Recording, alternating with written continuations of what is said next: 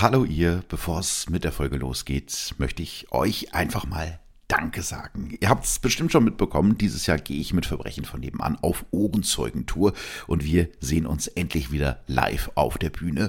Und es ist so krass, wie sehr ihr euch auf diese Termine freut. Innerhalb der ersten Woche waren fast alle Shows nahezu oder sogar komplett ausverkauft. Das heißt, für die Termine, für die es aktuell noch Tickets gibt, wie zum Beispiel für Berlin oder Wien, werden die Karten auch langsam knapp. Und weil das fürs Erste meine einzigen Live-Termine bleiben werden, solltet ihr für die freien Städte nicht mehr allzu lange warten, so als kleiner Tipp. Obwohl die Shows erst im Herbst starten, sieht es nämlich danach aus, als ob die ganze Tour ausverkauft sein wird. Und es freut mich natürlich mega, dass ihr mich so unterstützt, euch Karten kauft, den Abend frei haltet und teilweise hunderte Kilometer weit fahrt, um mich live zu sehen. Das bedeutet mir wahnsinnig viel. Danke, danke, danke.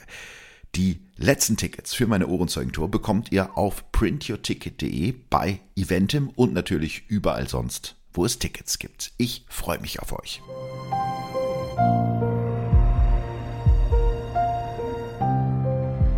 Verbrechen von nebenan. True Crime aus der Nachbarschaft.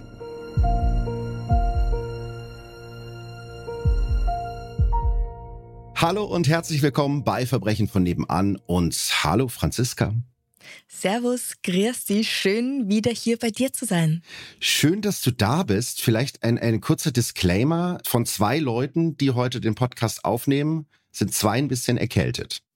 Ja, aber wir tun unser absolut Bestes. Richtig. Damit man es nicht so sehr hört. Genau, wir tun unser absolut Bestes. Ich bin ja auch wieder gedopt mit Halspastillen, weil mhm. ich starte ja jetzt sozusagen mit dir ins neue Jahr. Das ist jetzt die allererste Folge Verbrechen ja. von nebenan in 2024. Ich finde, das klingt immer noch so nach Zukunft. 2024 ist so Science Fiction, ja. aber jetzt ist es schon da.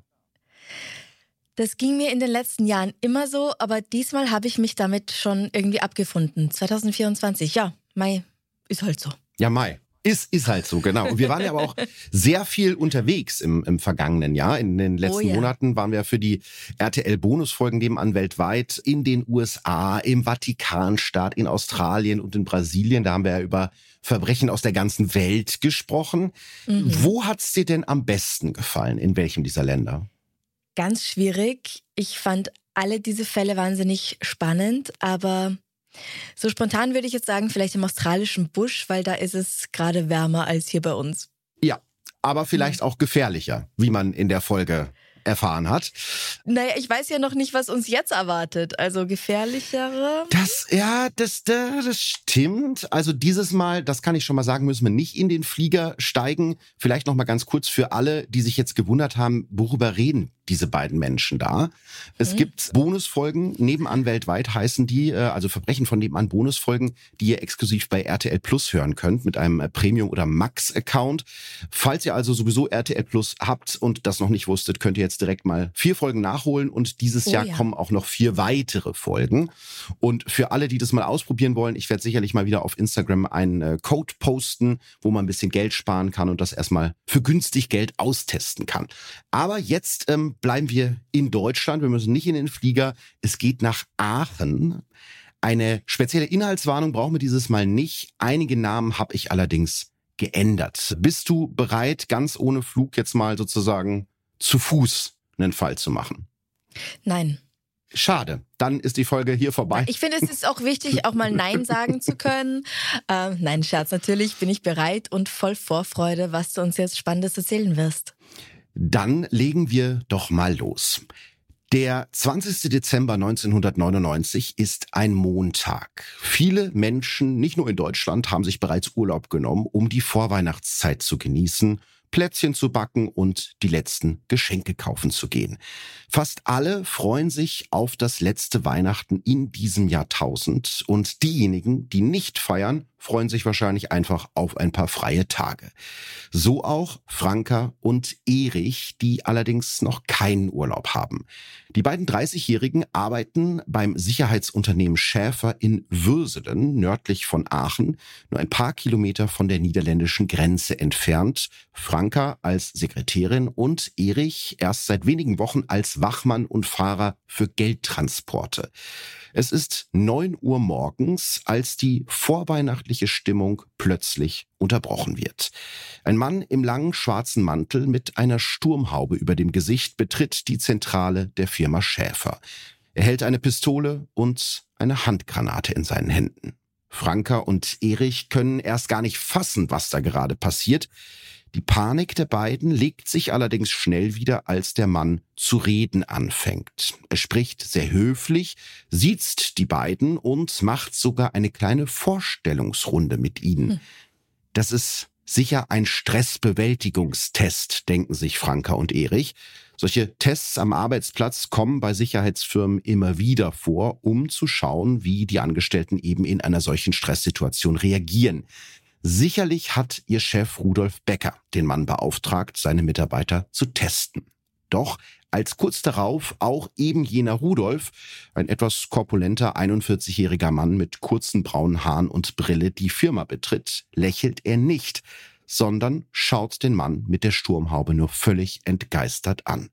Als der maskierte Rudolf auffordert, sich zu Franka und Erich zu stellen, begreifen diese, das ist kein Test, sondern purer Ernst. Ein Ernst, von dem sie noch nicht ahnen können, an welche physischen und körperlichen Grenzen er sie bringen wird. Glaubst du denn, es wäre besser, wenn man vorher wüsste, was einen erwartet? Wäre die Angst dann nicht vielleicht noch größer? Ja, ich glaube, in dieser Situation, ohne jetzt zu spoilern, wenn die beiden gewusst mhm. hätten, was da jetzt auf die zukommt, dann wäre es, glaube ich, noch viel schrecklicher gewesen. Wäre noch schlimmer. Denn mhm. das wird ja noch ziemlich eskalieren in dieser Folge. Uh. Aber ja, ich glaube, diese Tests, ich weiß nicht, ob das bei euch in der Schule so war, das ist jetzt ein bisschen was anderes, aber wir hatten immer so Feueralarm-Tests in der Schule. Ja, klar. Mhm. Und als es das erste Mal war, so ein Testalarm, alle noch total panisch, weil man dachte, es ist ein wirklicher Feueralarm. Aber je öfter man das mhm. macht, irgendwann glaubt man dann nicht mehr so richtig dran, weil man denkt, ah ja, ist jetzt wieder die Zeit des Jahres, da kommt wieder der Test. Ich glaube, wenn man das zu oft macht, dann nimmt man es nicht mehr so richtig ernst. Mhm. Ja, glaube ich auch, ja. Aber jetzt mal davon ausgehend, dass das eben kein Test ist, was die beiden ja oder die drei in diesem Moment mhm. ja realisieren, wie hättest du dich verhalten, wenn da auf einmal einer reinstürmt mit einer Handgranate und einer Waffe? Das ist ja schon, ja, also ist nicht so ganz vorweihnachtlich. Nein, gar nicht. Aber also Pistole ist ja irgendwie noch normal, sage ich jetzt, aber Handgranate, das wirkt schon wie so ein ganz anderes Kaliber. Absolut. Ja, ja. Vor allen Dingen unterstreicht es auch nochmal, dass das äh, jederzeit eskalieren kann. Ne? Also Pistole ist normal, sagen wir jetzt als True Crime Podcaster. Aber äh, ja, wie du schon sagst, Handgranate ist nochmal was ganz anderes. Naja, aber Pistole, also Pistole hat man vielleicht auch mal zu Hause, ja?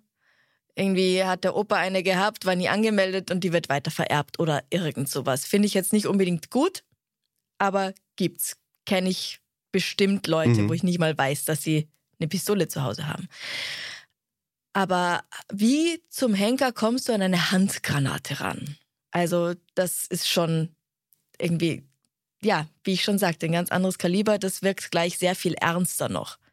Ja, und es zeigt ja auch, dass der Täter durchaus bereit ist, eigene Risiken anzugehen, ne? Weil so eine ja. Handgranate, wenn die in dem Raum explodieren würde, würde es ihn ja auch treffen. Also das scheint jemand zu sein, der gar keine Angst mhm. vor gar nichts hat. Natürlich könnte es eine Attrappe sein und die Pistole nicht Stimmt. geladen. Das wissen wir jetzt zu diesem Zeitpunkt noch nicht. Was will der Täter von Ihnen? Das ist jetzt eher nicht so überraschend, wenn man sich anguckt, wo die drei arbeiten bei einem Sicherheitsunternehmen. Er will natürlich Geld. Mhm. Immer noch mit Pistole und Handgranate in den Händen befiehlt er Geschäftsführer Rudolf Becker, ihn gemeinsam mit den anderen Mitarbeitern zum Tresorraum zu führen und ihm das Geld auszuhändigen. Becker öffnet zögerlich den Tresor. Er weiß, dass dem maskierten Mann das, was ihn im Inneren des Geldschranks erwartet, nicht gefallen wird. Bis auf wenige D-Mark ist der Tresor leer. Wo ist das Geld? fragt der Mann. In der LZB, antwortet Rudolf Becker wahrheitsgemäß. Ohne zu zögern antwortet der Maskierte, dann fahren wir mal dahin. Rudolf, Erich und Franka müssen nun unter den wachsamen Augen des Maskierten in einen gepanzerten VW-Transporter der Sicherheitsfirma einsteigen, also einen von diesen Geldtransportern, die man ja wahrscheinlich mhm. schon mal irgendwann in der Innenstadt gesehen hat. Was ist denn LZB? Äh, da komme ich gleich zu. LZB also. steht für Landeszentralbank. Ah, alles. Und diese Sicherheitsfirma, die macht eben Security auch bei Events, logischerweise. Mhm. Aber die machen auch das, was man halt so kennt aus der Stadt, ne, von den Läden, die Tageseinnahmen abholen mhm. und die dann zur Bank und oder in dem Fall eben zur Landeszentralbank zu bringen. Mhm. Und da ist jetzt das Geld, was vielleicht normalerweise in dem Tresor ist. Und da auf dem Weg sind die vier jetzt mittlerweile. Rudolf sitzt neben dem Mann auf dem Fahrersitz, Erich und Franka hinten. Unter vorgehaltener Waffe soll Becker den Mann in die circa acht Kilometer entfernte Landeszentralbank in Aachen bringen. Währenddessen geht bei der Polizei ein Anruf ein. Eine Mitarbeiterin der Firma Schäfer hat aus sicherer Entfernung beobachtet, wie ein bewaffneter Mann mit zwei ihrer Kollegen und ihrem Chef in ein gepanzertes Fahrzeug gestiegen und weggefahren ist. Wohin sie fahren, weiß die Frau nicht. Sofort heften sich mehrere Polizeiwagen an das gepanzerte Fahrzeug, das über rote Ampeln und weit über dem Tempolimit durch die Stadt rast. Jedes Mal, wenn Rudolf Becker den Fuß vom Gas nimmt, schreit ihn der Mann mit der Maske an, Tempo zu geben. In der Zwischenzeit ist die Nachricht von der Geiselnahme auch im Polizeipräsidium in Köln angekommen, wo der erfahrene Polizist Winrich Granitzka die Einsatzleitung übernimmt. Der 56-Jährige kennt sich mit Geiselnahmen aus. Elf Jahre vorher war er stellvertretender Einsatzleiter der Kölner Polizei bei der Geiselnahme von Gladbeck. Was da alles schiefgelaufen ist, könnt ihr in Folge 100 nachhören. Gladbeck ist für die Polizei in Deutschland eine Zäsur. Nie wieder soll eine Geiselnahme so außer Kontrolle geraten wie in den 54 Stunden im August 1988. Winrich Granitzka ist sofort klar, wie gefährlich diese Situation werden könnte. Zuerst vermutet der leitende Polizeidirektor, dass der Täter mit seinen drei Geiseln über die Grenze nach Belgien oder die Niederlande flüchten könnte Umso überraschter sind er und seine Kollegen, als sie sehen, dass der gepanzerte Wagen über die A544 erst die Aachener Innenstadt und dann die Landeszentralbank ansteuert. Also das komplette Gegenteil von dem, was die Polizei erwartet hat, was jetzt passiert. Mhm, mhm. Wie kann ich mir die vorstellen, diese Landeszentralbank in Aachen? Also das ist so ein grauer Betonklotz an der Römerstraße in der Nähe des Aachener Hauptbahnhofs, also wirklich mitten in der Innenstadt. Mhm. Und das 1985 eingeweihte Gebäude sieht nicht nur zufällig aus wie eine Festung, es ist eine Festung. Hier mhm. werden Banknoten und Münzen ausgegeben, Sammlermünzen verkauft und Kredite an andere Banken und Unternehmen vergeben. Also die Landeszentralbank ist praktisch die Bank für die Banken. Also nochmal ja eine größere Nummer. Zu diesem Zeitpunkt sind die Landeszentralbanken noch eigenständige Notenbanken, also ganz einfach gesagt, hier gibt's richtig was zu holen. Deshalb sind die Sicherheitsstandards auch so hoch. Mittlerweile hat der gepanzerte Geldtransporter der Firma Schäfer die Sicherheitsschranke der Bank passiert. Rudolf Becker, der hinter dem Lenkrad des Transporters sitzt, ist hier ein bekanntes Gesicht, also lässt man ihn durch und Becker steuert den Wagen in die Tiefgarage der Bank. Der maskierte Geiselnehmer und seine drei Geiseln machen sich gemeinsam auf dem Weg zum Kassenbereich der LZB. Hier schafft es der maskierte Mann, die Tageseinnahmen der Bank zu erpressen. Insgesamt mehr als eine Million Mark. Das sind so nach heutigen Wert inflationsbereinigt etwa 770.000 Euro. Also schon eine ordentliche Beute. Wahnsinn. Der Geiselnehmer hat jetzt also, was er will. Also das ist wesentlich mehr, als man in Anführungsstrichen bei einem normalen Bankraub erbeuten kann.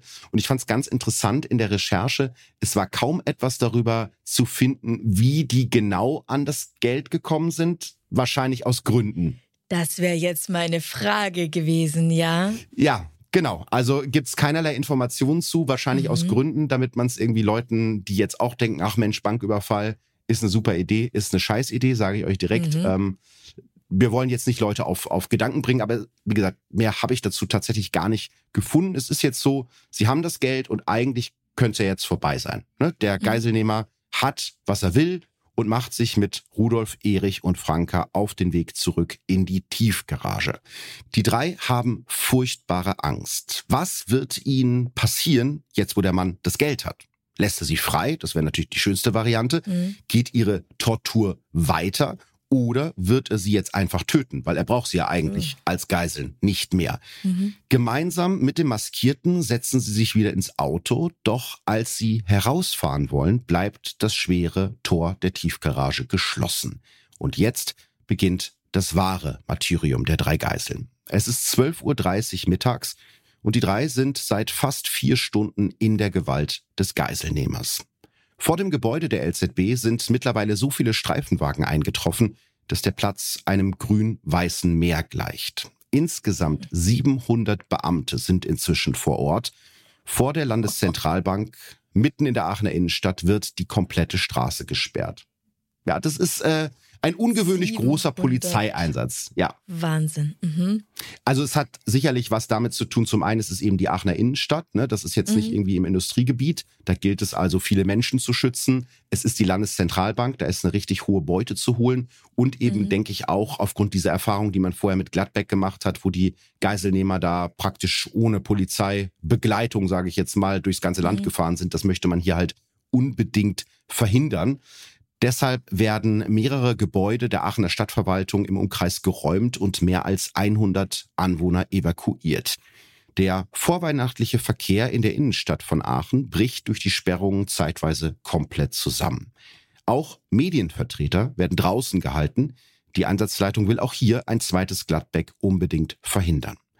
Einsatzleiter Winrich Granitzka hat in Köln mittlerweile einen ständigen Stab eingerichtet. Das ist ein übliches Vorgehen bei großen und aufwendigen Polizeieinsätzen.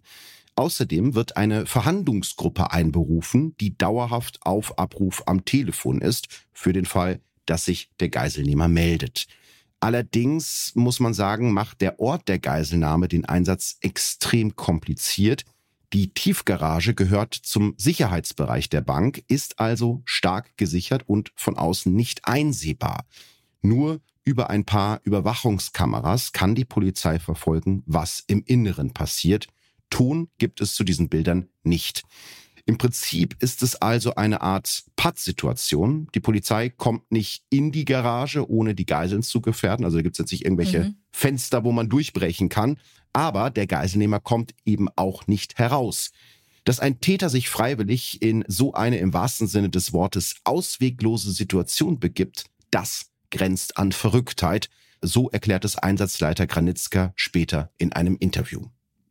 Du kann man sich da jetzt nicht irgendwie durch den Lift reinschleichen oder das Treppenhaus, weil das muss es doch geben. Also man muss ja von dieser Garage irgendwie in die Bank kommen.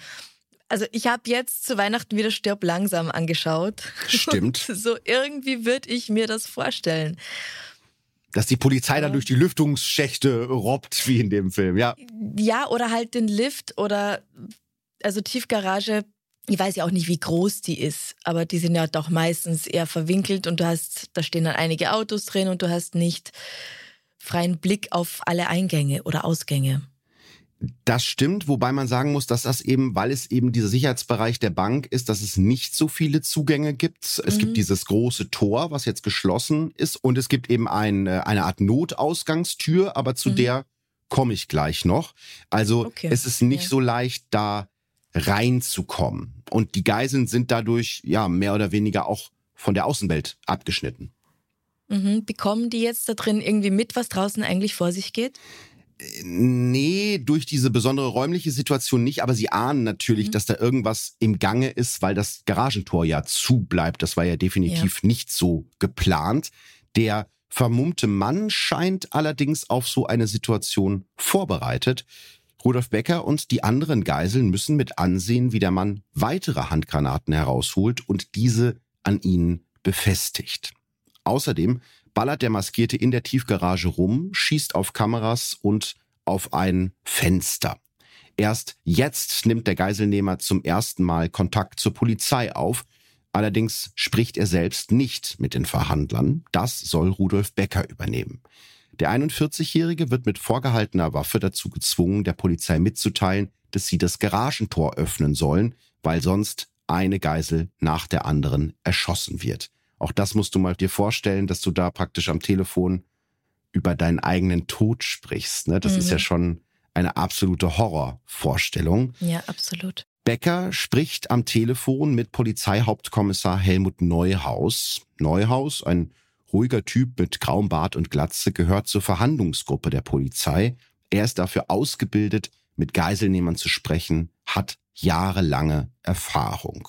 Doch das, was hier in den nächsten Stunden passiert, wird auch Helmut Neuhaus an seine Grenzen bringen. Der Hauptkommissar gibt die Forderungen des Geiselnehmers an Einsatzleiter Winrich Granitzka weiter. Der steht jetzt vor einer schwierigen Entscheidung. Wenn er das Tor nicht öffnen lässt, bringt er die Geiseln in Lebensgefahr. Sowas brennt sich ein, das ist sehr belastend. Wenn du einen Fehler machst, dann wird das Leben der Menschen aufs Spiel gesetzt, erklärt Winrich Granitzka später in einem Interview mit der Aachener Zeitung. Wenn Granitzka allerdings das Tor wie gefordert öffnet, würde die gesamte Situation außer Kontrolle geraten. Der bewaffnete Mann könnte zum Hauptbahnhof oder dem in der Nähe gelegenen Weihnachtsmarkt fahren und noch mehr Menschen gefährden. Und der erfahrene Polizist weiß aus seiner eigenen Vergangenheit, wie gefährlich das werden kann. Ich hatte solche Erfahrungen in Gladbeck gemacht, was passieren kann, wenn man den Täter in die freie Wildbahn entlässt und was sie dann anrichten können, erinnert er sich. Die Einsatzleitung beschließt deshalb, dass das Tiefgaragentor zubleibt. Doch der maskierte Geiselnehmer scheint längst einen anderen Plan zu haben. Er scheucht die Geiseln zu einem Notausgang der Tiefgarage, hatte ich ja gerade schon angekündigt, dass es da noch eine weitere mhm. Tür gibt. Aber diese Tür ist verschlossen. Also wahrscheinlich nicht üblicherweise verschlossen, aber jetzt verschlossen worden in dieser Situation. Mhm. Also befiehlt der Geiselnehmer den Geiseln, die Tür aufzusprengen. Sie müssen einige Handgranaten vor die Tür legen und gehen dann in Deckung. Nach wenigen Sekunden explodieren die Granaten, doch die Tür bleibt in den Angeln. Eine gute Tür. Ja. Aber mit Handgranaten, also ich hätte solche Angst. Also ich finde die Vorstellung so gruselig, weil die ja gefühlt jederzeit losgehen können. Ja. Und ohne jetzt zu viel zu verraten, wir werden gleich nochmal in so eine Handgranatensituation kommen. Ha. Jetzt allerdings schaltet sich erstmal die Leitung der LZB ein. Im Gebäude hört man die Schüsse und die Detonationen und fürchtet natürlich um das Leben der Geiseln und auch um das Leben der Menschen, die noch im Gebäude sind. Aus diesem Grund will der stellvertretende Leiter der LZB gerade dem Pförtner die Anweisung geben, das Tor zu öffnen. Erst in letzter Sekunde schaltet sich die Polizei telefonisch ein. Sie machen nichts anderes als das, was wir bis jetzt vereinbart haben. Der Täter bleibt mit den Geiseln in der Halle, erklärt der Polizist am Telefon. Hören Sie mal, da ist ein Schuss gefallen, sagt der Bankmitarbeiter und seine Stimme klingt panisch. Ich weiß, dass da ein Schuss gefallen ist, das haben Sie mir gerade gesagt, antwortet der Polizist und betont nochmal, Sie machen nichts anderes als das, was wir bis jetzt vereinbart haben. Das Tor bleibt zu und die Geiseln mit ihrem Peiniger allein. Der Maskierte wendet sich Erich zu. Stell dich an das Rohr da, sagt er zu ihm, auf ein Fallrohr deutend. Dann fesselt er ihn und befestigt über seinem Kopf eine Handgranate, und zwar so, dass sich, sollte sich Erich zu sehr bewegen oder nach unten sinken, der Splint lösen und die Granate unmittelbar explodieren würde. Eine falsche Bewegung und nicht nur Erich, sondern wahrscheinlich auch die anderen Geiseln um ihn herum würden durch die Wucht der Explosion sterben. Die Polizei verfolgt das Drama über die Kameras in der Tiefgarage. So eine Kälte und Brutalität ist auch den meisten von ihnen noch nicht untergekommen. In den nächsten Stunden gehen die Verhandlungen nicht voran, obwohl Rudolf Becker und die Verhandler um Helmut Neuhaus immer wieder telefonieren. Erich bleibt während der ganzen Zeit an das Rohr gefesselt mit dem Wissen, dass er bei einer falschen Bewegung von der Granate über seinem Kopf zerfetzt wird. Das ist unvorstellbar, oder? Das ist so ein Wahnsinn. Ja. Und das die ganze Zeit im Stehen. Ne? Das heißt, also du wirst ja auch irgendwann müde. Mhm. Und sobald du runtersinkst, explodiert die Granate über deinem Kopf. Das, das ist ein Stress, eine Angst, die ich mir gar nicht vorstellen kann. Mhm. Also zwischendurch lässt ihn der Geiselnehmer wenigstens ab und zu an einer Zigarette ziehen. Das muss man jetzt hier schon mhm. fast nett finden. Mittlerweile ist mhm. es 22 Uhr und die Geiseln sind bereits seit 13 Stunden in der Gewalt des Mannes. Auch für ihre Angehörigen ist das natürlich ein schreckliches Gefühl, wie zum Beispiel für Brigitte Becker. Die Frau des Chefs der Sicherheitsfirma Schäfer erhält am Abend plötzlich einen Anruf. Als sie abhebt, ist am anderen Ende der Leitung ihr Ehemann. Rudolf erzählt seiner Frau von der Geiselhaft. Der Anruf ist nicht sehr lang. Beiden ist bewusst, dass es möglicherweise das letzte Mal ist, dass sie miteinander sprechen. Für Rudolf Becker ist es in diesem Moment trotzdem balsam, die Stimme von seiner Brigitte zu hören. Als das Gespräch mit seiner Frau vorbei ist, wendet sich plötzlich der Geiselnehmer an ihn. Der Mann fragt Becker nach seiner Frau und ihrer Ehe, wie lange sie schon verheiratet sind, ob sie Kinder haben, und er fragt ihn auch, waren das denn wenigstens schöne Jahre? Auch der Geiselnehmer selbst wird persönlicher. Er erzählt Rudolf von seiner Familie, seiner Schwester, die ihn nach eigener Aussage sehr an die dritte Geisel Franka erinnern würde. Also das ist auch eine seltsame Situation. Einerseits mhm. geht er so brutal vor und andererseits macht er so irgendwie einen auf Smalltalk und gibt dem Bäcker zum Beispiel auch die Möglichkeit, zu Hause anzurufen. Ein ja, freundlich ist, jetzt, freundschaftlich. Ja, ist ganz komisch. Mhm. Aber es darf jetzt nur der Rudolf zu Hause anrufen und die beiden anderen nicht, Erich und Franka. Nee, es darf nur der Rudolf zu Hause anrufen. Ja, das ist sozusagen okay. der Einzige, der das Telefon bekommt. All das mhm. passt irgendwie nicht so richtig zusammen, finde ich. Ja, und das alles, während Erich mit einer Handgranate überm Kopf gefesselt direkt daneben hängt. Ja, exakt. Erst um drei Uhr morgens befreit der maskierte Mann Erich aus seiner lebensgefährlichen Lage. Er hat nämlich eine neue Idee. Der Geiselnehmer lässt Rudolf Becker das gepanzerte Fahrzeug umparken, genau vor die verschlossene Notausgangstür, die er vor wenigen Stunden noch aufsprengen wollte. Anschließend lässt der Geiselnehmer alle Geiseln in den Wagen einsteigen. Es ist, als hätte der Maskierte geahnt, was die Polizei gerade vorhat. Die hat sich nämlich genau zu diesem Zeitpunkt entschieden, einen Zugriff im Sicherheitsbereich der LZB zu versuchen, wenn der Geiselnehmer sich weiterhin weigert, die Geiseln freizulassen oder die Waffen abzulegen. Weil ein Zugriff durch das Tor der Tiefgarage zu gefährlich ist, bliebe als einzige Möglichkeit die Tür des Notausgangs. Und genau die ist jetzt durch den gepanzerten Transporter blockiert. Also es ist wirklich ja, als ob er es vorher gewusst hätte, was da passieren könnte. Mhm. Und dazu kommt noch, dass die Ermittler ab diesem Zeitpunkt nicht mehr sehen können, was in der Tiefgarage passiert, weil die Geiseln und der Geiselnehmer sich in dem gepanzerten VW-Transporter und damit außerhalb des Sichtfeldes der Kameras befinden. Ah ja, also du hattest ja schon gesagt, dass er auf die Kameras geschossen hat. Ich bin jetzt gar nicht davon ausgegangen, dass die noch weiterhin Bilder übertragen. Aber die Geiselnahme, die dauert jetzt schon sehr, sehr lange. Mhm. Wie viele Stunden genau? 18 Stunden. 18. Und neben der geistigen Erschöpfung durch den Stress stelle ich mir das auch körperlich wahnsinnig anstrengend vor. Aber, aber ich kann mir auch vorstellen, dass sie noch durch Adrenalin am Laufen gehalten werden. In so einer Extremsituation. Aber noch, also wie lange kann das anhalten?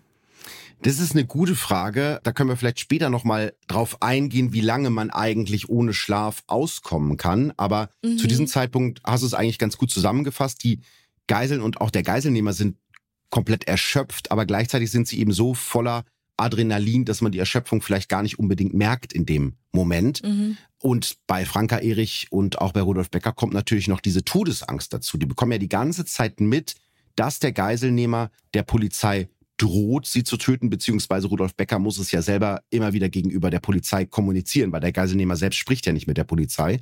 Das heißt, die wissen mhm. genau, was da passieren könnte.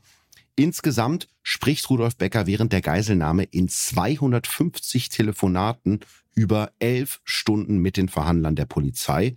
In der Zwischenzeit haben die Polizisten die Geiseln und ihren Geiselnehmer mit Brötchen, Getränken und einem neuen Handy-Akku versorgt, damit die Verbindung nicht abreißt. Jetzt hm. macht der maskierte Mann der Polizei ein neues Angebot. Er würde Franka freilassen, wenn man ihm mit den anderen beiden Geiseln, dem erbeuteten Geld und seinen Waffen, freien Abzug gewähren würde. Doch auch das lehnt die Polizei ab. Aus nachvollziehbaren Gründen, ne? weil dann sind wir wieder in der mhm. Situation, dass er da irgendwo mit Waffen und Geiseln in die Innenstadt läuft. Das kann ja auch niemand wollen. Nee. Als Rudolf Becker die Absage an den Maskierten weitergibt, reagiert der aggressiv und brüllt, wenn das Tor nicht bald geöffnet wird, werde er Erich anschießen. Und zwar so, dass der nicht sofort stirbt, sondern langsam und qualvoll verblutet. Oh, das ist eine Ansage. Ja, das weiß ich nicht, was man dann in der Situation lieber hören würde, aber das ist schon, also Mhm. zeigt wieder mal, wie eiskalt der ist. Das heißt, er überlegt sich genau, Ja. wenn ich den jetzt erschieße, dann fehlt mir eine Geisel. Und so kann ich sie in Mhm. Anführungsstrichen behalten und erhöhe nochmal den Druck. Macht den Geiselnehmer nicht unbedingt sympathischer. Nein, zeigt, dass er es ernst meint. Absolut, absolut. Unmittelbar nach dem Telefonat weist der Geiselnehmer Rudolf Becker an, ihm seine Waffe nachzuladen, was dieser auch tut. Die Verhandlungsgruppe der Polizei muss sich entscheiden, macht der Geiselnehmer ernst oder blöfft er. Sie entscheiden sich für Letzteres, beziehungsweise sie glauben Letzteres. Mittlerweile ist es der frühe Morgen am zweiten Tag der Geiselnahme.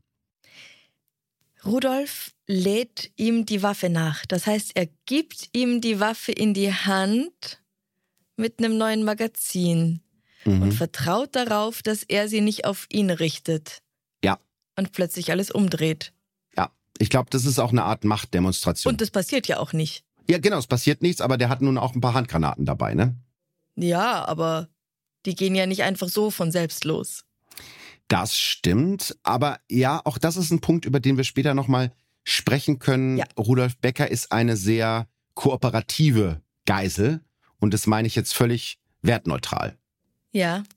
Ja Ne? gut, also ich sag ja auch nicht, dass mir da in der Situation was anderes einfallen würde. Also Das stimmt. Ja, wahrscheinlich entscheidet er sich für das, was er in dem Moment für am sichersten hält.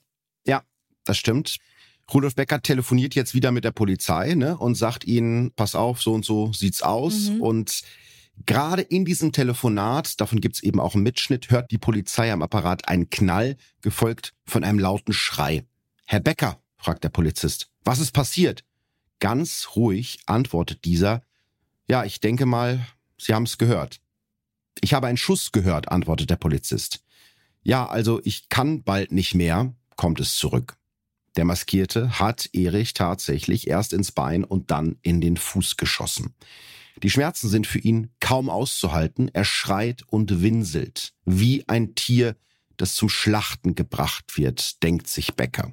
Wieder gibt es ein Telefonat mit der Polizei und die Botschaft des Geiselnehmers ist klar. Macht das Tor auf oder ich werde wieder schießen. Die Polizei bietet ihm erneut freien Abzug an, aber nur, wenn er die Geiseln vorher gehen lässt. Kurz darauf fällt ein dritter Schuss, gefolgt von einem erneuten Schrei. Dieses Mal ist Erich in die Schulter getroffen worden.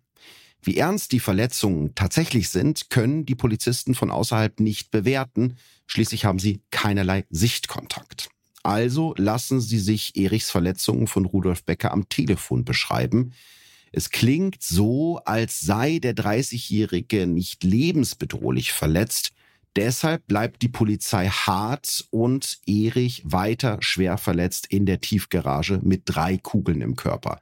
Also sind auch so Entscheidungen, die ich niemals treffen wollen Mhm. würde, wenn da jemand in Schmerzen schreit und ich muss sagen, ja, müssen wir jetzt durch.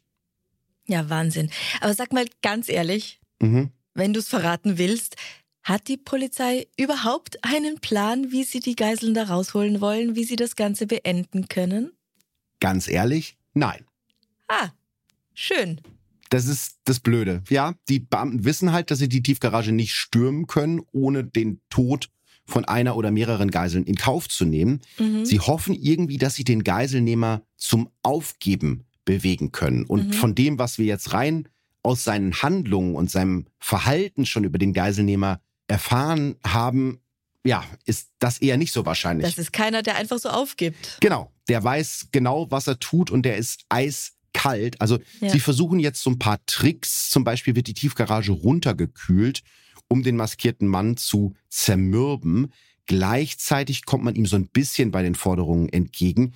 Die Polizei bietet ihm an, ihn mit einer Geisel und ohne Waffen ziehen zu lassen, wenn er die beiden anderen Geiseln in der Garage zurücklässt. Dafür würde man ihm einen Fluchtwagen zur Verfügung stellen.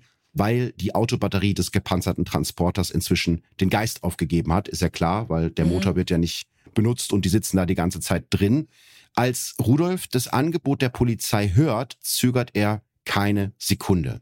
Ich gehe mit ihm mit, sagt er sofort. Also er bietet sich selbst als die mhm. letzte Geisel an. Mhm. Als Chef sieht er sich in der Verantwortung, seine Kollegen aus der Situation herauszuholen, auch wenn das für ihn den Tod bedeuten könnte. Wie finden wir denn den Vorschlag der Polizei, mit einer Geisel weiterzumachen?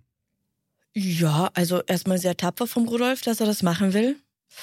Aber ich könnte mir denken, dass die Polizei das gar nicht so ernst meint und da nun doch endlich mal ein bisschen ein Plan dahinter steckt. Man könnte meinen, dass du dich mit Crime ein bisschen auskennst, eventuell. Du, ich habe die Hoffnung noch nicht ganz aufgegeben. Sehr gut. Ja, nee, du hast, du hast, du hast vollkommen recht. Das Ganze ist natürlich eine Finte, weil wir haben es ja ganz am Anfang schon gesagt, also das Risiko, diesen unberechenbaren Geiselnehmer mit einer Geisel und möglicherweise noch irgendwo versteckten Waffen äh, mitten in die Aachener Innenstadt loszulassen oder fahren zu lassen, das ist natürlich viel zu hoch. Deshalb wurden in der Zwischenzeit überall um das Bankgebäude herum Scharfschützen postiert, zum Beispiel auf den Bahngleisen gegenüber dem Ausgang und sogar in einem Zug, der auf den Gleisen steht. Also man hat sich einen Zug da besorgt, mhm. einen Zug angehalten und in dem Zug mhm. sind auch Scharfschützen versteckt. Alles ist für den sogenannten finalen Rettungsschuss vorbereitet. Sagt dir der Begriff was? Noch nie gehört, aber ich kann mir was drunter vorstellen, was vielleicht gemeint sein könnte. Soll ich raten oder magst du es gleich selbst erklären? Ich kann es erklären. Also man, man kann wahrscheinlich beim Namen ungefähr drauf kommen, was es ist. Ja. Ne? Also das bedeutet im Prinzip, dass die Polizei in bestimmten Situationen das Recht hat, Menschen zu erschießen, wenn sie dadurch verhindern können, dass Dritte in Gefahr geraten. Diese Möglichkeit gibt es juristisch erst seit 50 Jahren als Folge des Olympia-Attentates in München. Mhm. Wobei man sagen muss, der finale Rettungsschuss ist so ein bisschen Euphemismus. Ne? Es ist so ein bisschen beschönigend, das Wort. Im Prinzip ist es ein gezielter Todesschuss. Ja, du schießt, um zu töten. Ja, man ne? schießt, ja. um zu töten. Also klar werden auch Menschen gerettet, aber es ist ein gezielter Todesschuss. Und der steht in fast allen Bundesländern im Polizeigesetz, außer in Berlin und Mecklenburg-Vorpommern, also auch in NRW, wo wir uns ja in dieser Folge befinden. Das heißt, da ist genau definiert, wann der angewendet werden darf. Dieser Schuss muss in der Situation das einzig mögliche Mittel sein, um die Gefahr abzuwehren. Und er muss nicht angekündigt werden. Also es ist nicht so, wie man das irgendwie aus dem Krimi kennt, so Stopp oder ich schieße. Mhm. Man muss allerdings sagen, dass so ein finaler Rettungsschuss zum Glück ziemlich selten zum Einsatz kommt. In den zehn Jahren von 1988 bis 1997 wurden in Deutschland insgesamt fünf Fälle gezählt. Aktuellere Zahlen habe ich leider nicht finden können. Es ist also draußen alles dafür vorbereitet, den Geiselnehmer im Notfall zu töten. Allerdings scheint er irgendwie die Finte zu riechen, denn der weigert sich, die Bank unbewaffnet zu verlassen. Inzwischen ist die Nacht auf den 22. Dezember angebrochen. Also für die Geiseln ist es schon die zweite Nacht in Todesangst. Bei der Polizei ist man sich einig, eine dritte Nacht wird es nicht geben. Zum einen, weil Erichs Verletzung irgendwann doch lebensgefährlich werden könnte, wenn sie nicht versorgt wird. Und zum anderen, weil der Geiselnehmer nach mehr als 40 Stunden ohne Schlaf auch immer unberechenbarer wird. Hm. Hast du schon mal 40 Stunden am Stück nicht geschlafen? Nein, nicht, dass ich wüsste. Also mir ist mein Schlaf auch extrem wichtig und ich merke auch tatsächlich, dass ich immer unleidlicher werde, wenn ich mal wirklich nicht genügend Schlaf bekomme. Ja. Oder irgendwie mal eine Nacht nur zwei, drei Stunden geschlafen habe statt acht. Also 40 Stunden nicht schlafen, das ist eindeutig zu viel. Ich erinnere mich an eine Folge der Kinderserie Pete and Pete. Kennst du die vielleicht noch? Nee da haben sie ausprobiert, wie lange sie wach bleiben können. Und die haben halluziniert und ich weiß gar nicht, was noch alles passiert ist. Also eindeutig nicht zu empfehlen, so lange nicht zu schlafen. Absolut keine gute Idee. Ich finde unleidlich übrigens ein sehr schönes Wort, ist mir gerade aufgefallen. Fühle ich total. Also, wenn ich schlecht ja. geschlafen habe, bin ich echt nicht so richtig gut zu genießen. Mhm. Ich glaube, das längste bei mir waren mal so 30 Stunden, als ich mhm. einen Interkontinentalflug gemacht hat und im Flieger nicht schlafen konnte. Mhm. Aber das ist schon sehr grenzwertig. Also, ja. Normalerweise wird man so ab 16 Stunden ohne Schlaf automatisch dann irgendwann müde. Nach 24 Stunden ohne Schlafen reagieren wir langsamer, können uns schlechter konzentrieren, sind Mhm. Reizbarer und risikobereiter. Ich habe rausgefunden, das ist ungefähr so wie mit einem Promille Alkohol im Blut. Also 24 Ah. Stunden ohne Schlaf ist wie betrunken. Nicht schlafen ist besoffen. Mhm. Ja, und nach 48 Stunden ohne zu schlafen, und davon sprechen wir ja hier, hat unser Körper ungefähr die Hälfte seiner Leistungsfähigkeit eingebüßt. Er schaltet Mhm. auf Stressmodus, der Herzschlag und der Blutdruck steigen, die Fähigkeit zu sprechen lässt nach. Nach drei ganzen Tagen ohne Schlaf, das hattest du ja gerade schon gesagt, setzen Halluzinationen ein. Mhm. Außerdem können Angstzustände, Paranoia und depressive Verstimmungen auftreten. Und das möchte man jetzt logischerweise bei einem schwer bewaffneten Geiselnehmer unbedingt vermeiden. Das heißt, selbst wenn der an sich Ja. ein vernünftiger Typ ist, was ich ihm jetzt nicht unterstelle, jemand, der sowas macht, ist jetzt nicht unbedingt ein vernünftiger Typ, aber irgendwann lässt dann die Fähigkeit nach, rational zu entscheiden. Und Ja. da hat man natürlich Angst vor, dass das dann dadurch weiter eskaliert. Auch die Geisel Rudolf Becker ist mittlerweile so müde, dass er trotz der Situation kurz wegnickt. Plötzlich hört er einen lauten Knall, gefolgt von einem Schrei. Die Stimme ist die von Franka. An ihrem Kopf und in ihrem Rücken sieht Rudolf mehrere Wunden. Neben ihm sitzt der geschockte Geiselnehmer, dessen Reaktionsschnelligkeit sie ihr Leben verdanken. Denn auch am Geiselnehmer ist die Müdigkeit nicht vorbeigegangen. Von seinen zwei Handgranaten ist ihm beim Sekundenschlaf eine aus der Hand geglitten und der Stift Mhm. hat sich gelöst. Also absolutes Worst-Case-Szenario zur Erinnerung. Die Ja. sitzen immer noch in diesem Auto. Ja. Mhm. Und er hat es gerade noch rechtzeitig geschafft, die Granate aus dem Auto rauszutreten, bevor sie mit einem ohrenbetäubenden Knall explodiert. Also er ist davon aufgewacht, dass ihm die Handgranate aus der Hand gefallen ist und hat Genau. sie sofort rausgetreten. Das ist tatsächlich wahnsinns gute Reaktion. Ja, entweder halt von dem Geräusch oder von dem Gefühl, dass die Hand äh, Mhm. leer ist und du hast bei einer normalen Handgranate ungefähr drei Sekunden, bevor die explodiert. Ne? Also das heißt, es ging da wirklich um eine Und dann Sekunde. musste die Tür aufmachen und die raustreten. Ja. Genau. Boah. Also eine Sekunde später und sie wären alle tot gewesen. Ja. Allerdings ist Franka durch einige Splitter leicht verletzt worden und blutet. Der Knall ist so laut, dass man ihn auch außerhalb der Bank hört. Sofort ruft einer der Polizisten bei Rudolf Becker an und fragt, was ist passiert? Es ist ein Missgeschick passiert, worauf wir jetzt schon lange aufmerksam gemacht haben, antwortet Rudolf völlig ruhig. Der Mann ist total übermüdet. Wir haben es eigentlich nur seinem Geschick zu verdanken, dass jetzt kein Mensch ums Leben gekommen ist.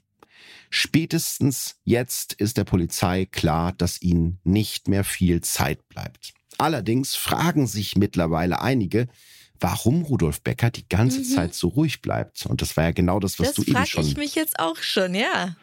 Ja, das hast du eben auch schon angesprochen. Also er wirkt ja relativ entspannt. Wie gesagt, man kann sich im Internet einige Mitschnitte dieser Telefonate anhören. Mhm. Der redet wirklich so, als wäre das gerade das Normalste von der Welt. Man hört wirklich nur eine Spur Anspannung in der Stimme.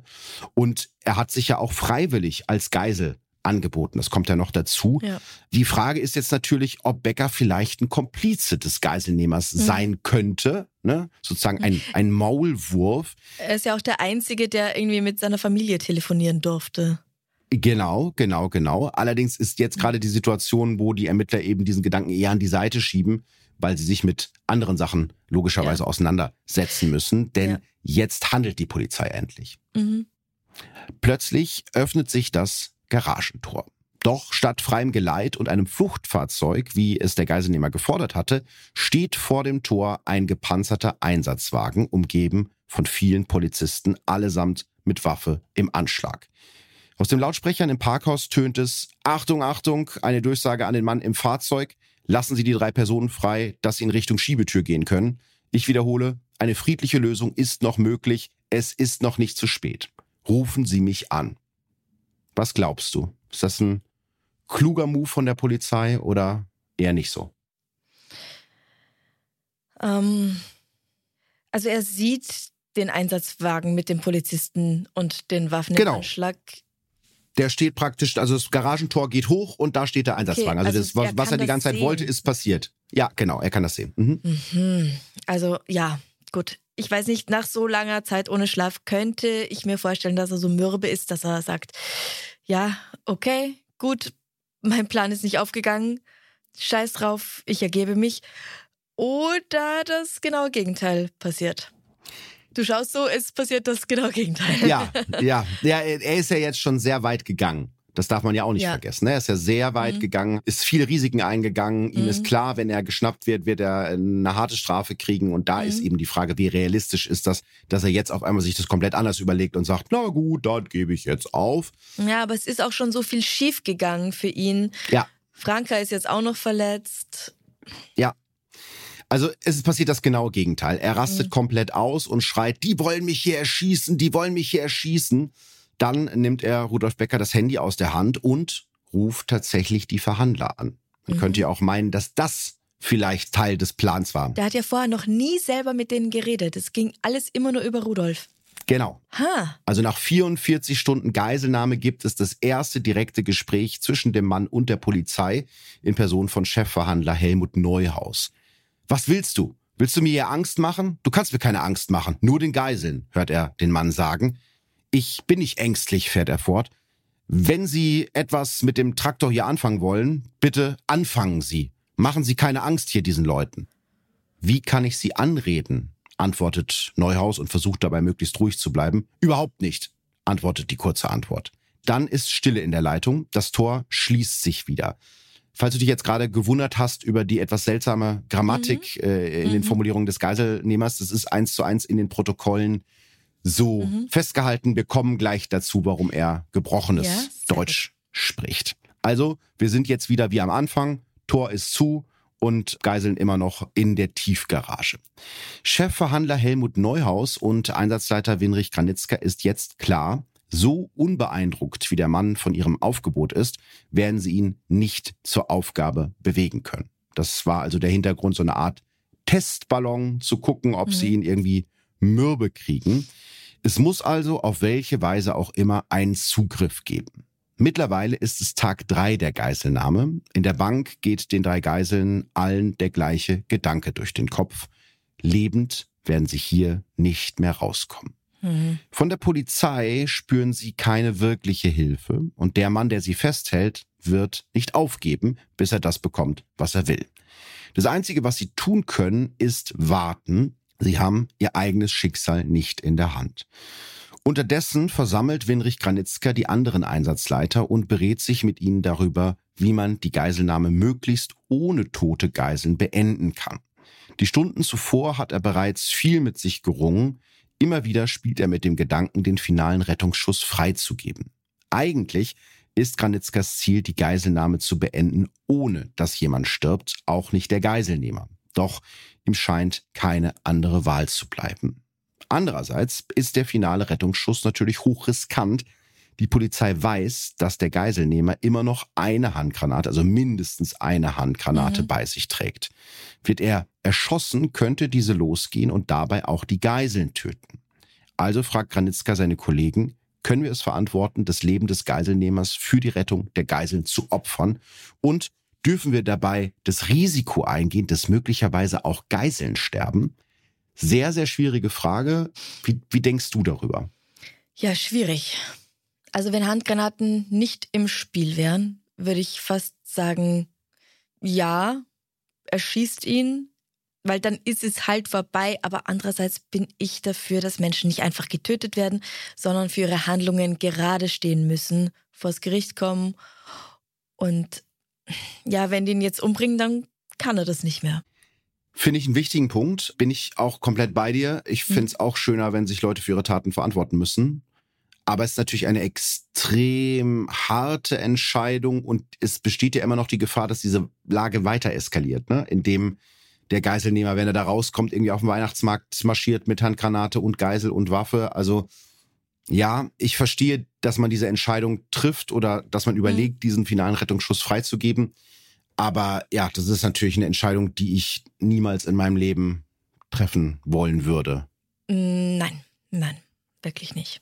Also, Granitzka, der Einsatzleiter, entscheidet sich nach einer kurzen Beratung dafür, den Rettungsschuss freizugeben. Er sieht mhm. zu diesem Zeitpunkt keine andere Lösung mehr. Zum Abschluss fassen sich in der Einsatzzentrale alle an den Händen und versichern sich gegenseitig, wir stehen das zusammen durch. Mittlerweile schaut die halbe Welt nach Aachen.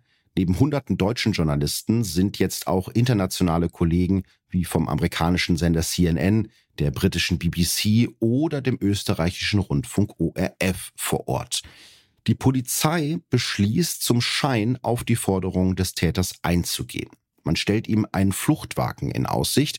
Er darf die Tiefgarage mitsamt dem Geld, seiner Handgranate und der Geisel Rudolf Becker allerdings nur verlassen, wenn er die beiden anderen Geiseln zurücklässt. Also da ist die Polizei schon deutlich von ihren ursprünglichen Forderungen abgewichen. Mhm. Da hieß es ja, ne, du darfst nur unbewaffnet und ohne Geiseln aus der Garage ja. raus. Also da ist man ihm schon entgegengekommen.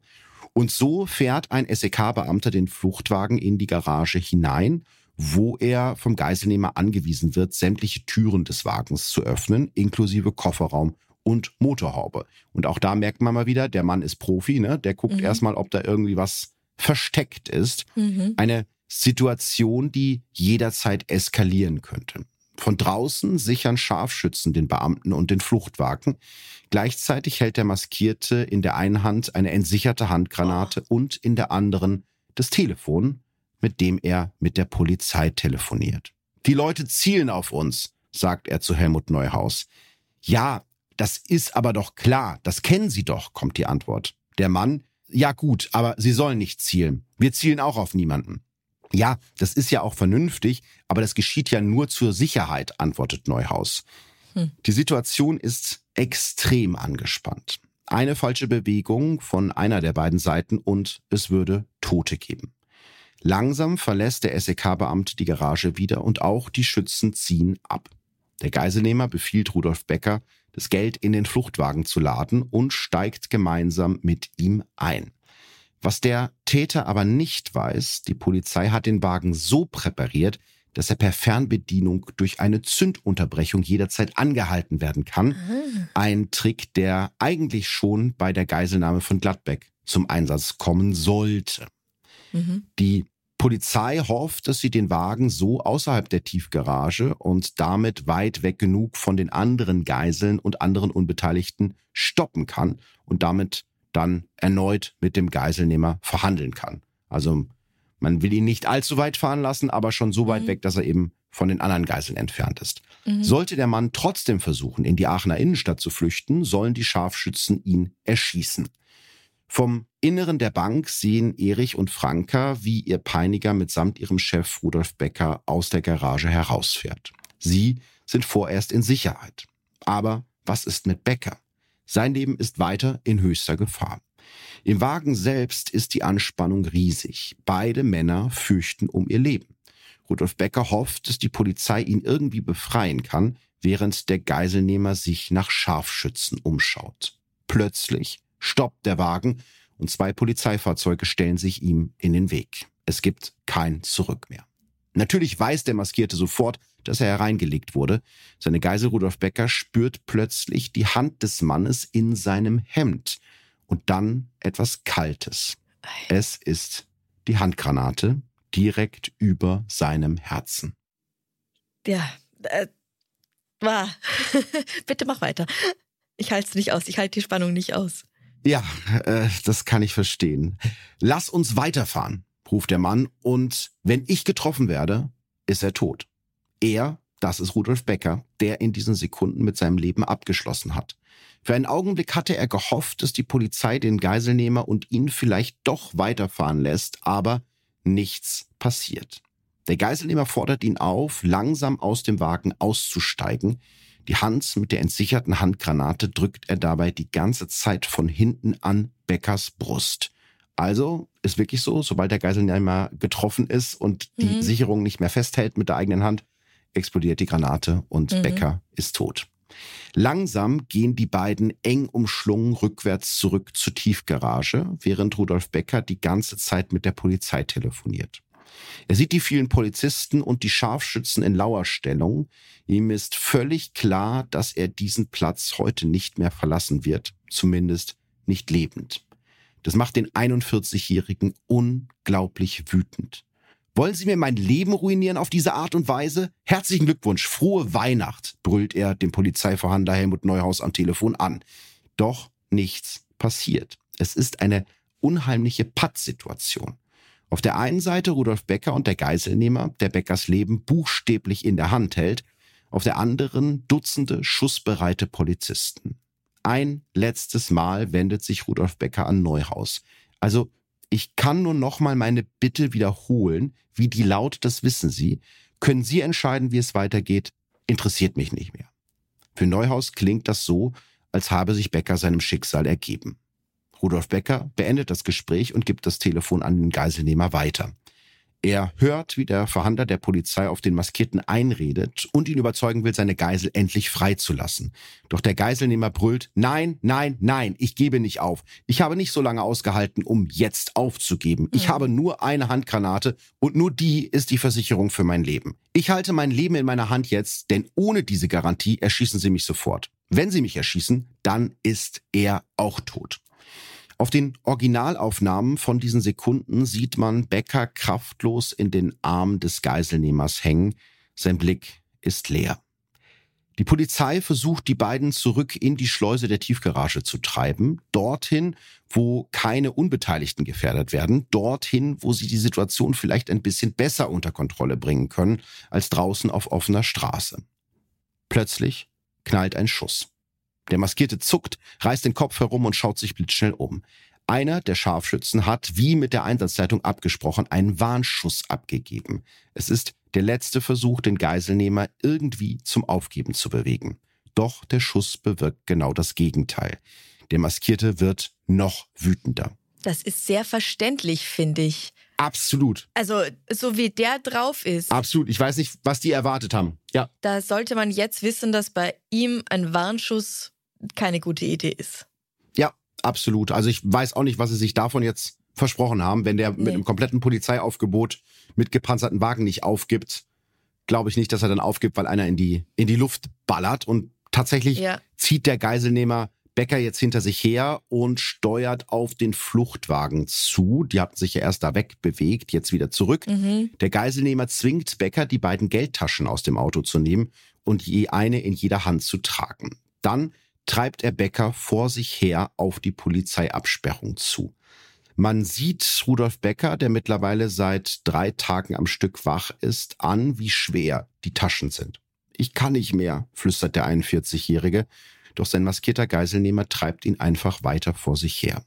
Und mit jedem Meter, den die beiden auf die Absperrung zustolpern, wird der Schusswinkel für die Scharfschützen schlechter. Nach einigen Sekunden, die sich für alle wie eine Ewigkeit anfühlen, hat nur noch ein Polizist freies Schussfeld. Der SEK-Beamte ist ungefähr 20 Meter von Rudolf Becker und dem Geiselnehmer entfernt, die langsam weiter in Richtung des Aachener Weihnachtsmarktes gehen. Ein unkontrollierbarer Geiselnehmer mit einer entsicherten Handgranate und einer völlig übermüdeten Geisel inmitten von tausenden feiernden, fröhlichen Menschen rund um den Aachener Dom und das Rathaus, das wäre für die Polizei das absolute Horrorszenario. Der Präzisionsschütze erinnert sich später in einem Interview, das kam mir wie eine Ewigkeit vor, mit dem Gedanken, was passiert mit der Geisel? Die wird dabei draufgehen. Aber ich mach's jetzt. Es ist genau 10.48 Uhr, der SEK-Beamte drückt ab. Der maskierte Täter sackt wie eine Puppe in sich zusammen, dann ist es ganz still alle vor Ort wissen, eine Handgranate braucht etwa zweieinhalb Sekunden, um zu explodieren. 21, 22 zielen sie runter. Nichts. 23, 24, immer noch nichts. Einige Polizisten nähern sich vorsichtig dem Ort des Geschehens, sehen Rudolf Becker und den Maskierten regungslos am Boden liegen. Doch immer noch keine Explosion. Jetzt stürmen zwei Sprengstoffexperten der GSG 9 auf die Geisel zu. Rudolf Becker trägt ein hellblaues Hemd und ein dunkles Sakko und liegt auf dem Geiselnehmer, der immer noch seine Hand mit der Granate auf Beckers Brust hält. Der Maskierte ist tot, Der Schuss hat ihn sofort getötet. Puh. Warum ist die Handgranate nicht explodiert? Weil, und das ist wirklich das Spektakuläre an dieser Geschichte, Rudolf Becker sich selbst das Leben gerettet hat. Becker hat natürlich den Schuss gehört und gespürt, dass sein Peiniger hinter ihm zusammengesackt ist. Mhm. Also reagiert der Chef des Sicherheitsunternehmens innerhalb von Sekunden. Weniger als Sekunden, wahrscheinlich. Ja, weniger als Sekundenbruchteilen. Er umschließt die schlaff werdende Hand des Geiselnehmers mit der Handgranate, mit seiner eigenen und hält so den Hebel der Granate, der die Explosion auslösen würde, weiter gedrückt. Uh. Mhm. Ja, also nur die Kraft von Rudolf Beckers Hand trennt ihn jetzt noch von seinem eigenen Tod. Becker ist völlig starr, bewegt sich keinen Millimeter. Auf seiner Stirn zeigt sich kein einziger Schweißtropfen. So sehr steht er unter Schock. Oh Erst als ihm einer der beiden Bombenentschärfungsspezialisten in seiner schwarzen Schutzweste eine leichte Ohrfeige gibt, kommt Becker wieder zu sich. Ist eigentlich oh. so ein oh. Klischee, ne? Also jemand ist ja. irgendwie unter Schock und kriegt eine Ohrfeige, aber ist in dem Fall tatsächlich passiert. Um ihn herum haben jetzt mittlerweile gepanzerte Einsatzkräfte sich so aufgebaut mit so hohen Schilden. Also mhm. sowas habe ich vorher auch noch nie gesehen. Mhm. So mannshohe Schilde, die sozusagen die, die Explosion brechen sollen ein bisschen. Mhm. Ganz ruhig redet der eine der beiden GSG-9-Männer auf den leichenblassen Becker ein und versucht ihn zu beruhigen. Der Polizist erzählt ihm, dass er genau wie Becker verheiratet ist, Kinder hat und sich schon auf Weihnachten mit der Familie freut. Die Situation ist nach wie vor lebensgefährlich. Wenn die Handgranate jetzt aus der toten Hand des Geiselnehmers rutscht, können die Polizisten Becker vielleicht noch von der Explosion wegreißen und ihn so retten. Wenn aber die Granate irgendwo an Beckers Körper hängen bleibt, hat er keine Chance und die beiden Spezialisten können nur noch versuchen, sich selbst in Sicherheit zu bringen. Ganz vorsichtig und langsam lösen die beiden GSG-9-Männer die Granate aus Beckers verkrampfter Hand und fixieren den Hebel der Granate mit Dutzenden Lagen Panzertape. Es sind quälend lange Minuten. Irgendwann sind sich die beiden Entschärfer sicher, dass die Handgranate nicht mehr in die Luft fliegen kann und Rudolf Becker steht vorsichtig auf. Es ist vorbei nach mehr als 50 Stunden Geiselnahme. Gottes Willen, ich habe jetzt währenddessen echt die Luft angehalten. Was? Ah. Also das kann man sich ja nicht mal ausdenken. Das ist ja wie Nein. im Film. Ganz ehrlich, das ist eins von diesen Dingen, wenn du das so im Film zeigst, dann sagen die Leute, ja, ja, ja, ja klar, völlig Stimmt. unrealistisch. Aber gut, also Geiselnehmer tot, von dem wir immer noch keinen Namen haben. Ich bin ja sehr gespannt. Und Rudolf gerettet, Franka, Erich gerettet. Das ist die wichtigste Botschaft. Die sind alle gerettet und es gibt eben so sehr grobkörnige Videoaufnahmen von der Polizei mhm. von diesen Momenten. Und zu sehen, wie da so hochgepanzerte Polizeispezialisten mit Panzertape hantieren, mhm. Sieht mhm. einfach total seltsam aus, hat aber, wie wir jetzt wissen, einen sehr ernsten Hintergrund. Und du hast es gesagt, äh, das Wichtigste, die Geiseln haben es geschafft. Mhm. Kurz darauf bekommt nämlich Rudolf Beckers Ehefrau Brigitte einige Kilometer entfernt die Nachricht, auf die sie seit Tagen gewartet hat. Ich habe immer nur gehofft, dass Gott seine Hand über uns hält, erzählt sie Jahre danach mit Tränen in den Augen. Es war eine große Erleichterung. Wir leben und wir werden lernen, damit umzugehen. Ihr größter Wunsch ist Wirklichkeit geworden. Ihr Ehemann ist frei und er ist unverletzt. Nach kurzer Zeit können sich die beiden endlich wieder in die Arme fallen. Auch Franka und Erich können ihre Lieben endlich wieder umarmen. Die Verletzungen der beiden werden versorgt. Beide sind ohne größere körperliche Schäden davon gekommen. Für alle drei Geiseln wird das Weihnachtsfest zwei Tage später ein ganz besonderes sein. Es ist wie eine Neugeburt, stelle ich mir vor. Mhm. Ja, kannst noch mal Geburtstag feiern. Ja. Also sie haben jetzt tatsächlich zweite Chance aufs Leben. Jetzt wird mich aber mal interessieren, wer der Täter ist, weil du hast ja über ihn bisher noch gar nichts erzählt. Mhm. Wir haben nur herausgefunden, er hat ein bisschen seltsames Deutsch vielleicht, mhm. aber sonst wissen wir nichts. Ja, durch seine Vermummung und durch die lange Zeit auch unbekannte Stimme wusste die Polizei wirklich bis zum Ende nicht, mit wem sie es eigentlich zu tun hatten. Mhm. Und das hätte es ja vielleicht auch einfacher gemacht, die Situation irgendwie einzuschätzen. Erst nach seinem Tod kann der Mann identifiziert werden, der drei Personen 50 Stunden lang in Todesangst gehalten hat. Sein Name ist Adnan Hocic, zum Tatzeitpunkt 46 Jahre alt, geboren in Bosnien im damaligen Jugoslawien. Ein Mann mit dichten Augenbrauen und dunklen Haaren. Da die Presse während der gesamten Geiselnahme auf Abstand gehalten wird und auch nach der Geiselnahme nur ganz wenige Informationen nach außen dringen, ist über Hocic so gut wie nichts bekannt. Was man allerdings weiß, er ist zum Zeitpunkt der Geiselnahme ein polizeibekannter Schwerverbrecher, der bereits vorher in Bielefeld und Wuppertal in Raubüberfälle und Geiselnahmen verwickelt war. Es gab schon mal Geiselnahmen. Ja, weil er unter anderem einen Autohändler und einen Gastwirt eingesperrt und beraubt hat, muss Hocic Anfang der 80er Jahre eine zwölfjährige Haftstrafe in der JVA Köln, auch bekannt als Klingelpütz, absitzen. Das sind ja wieder die Kölner, die geben gerne Sachen lustige Namen und da heißt das Gefängnis eben Klingelpütz. 1985 versucht Adnan Hocic durch einen selbst gegrabenen Tunnel aus dem Gefängnis auszubrechen. Auch das ist ja schon wieder so ein wie im Film-Moment, wie die Panzerknacker ja. irgendwie in Entenhausen.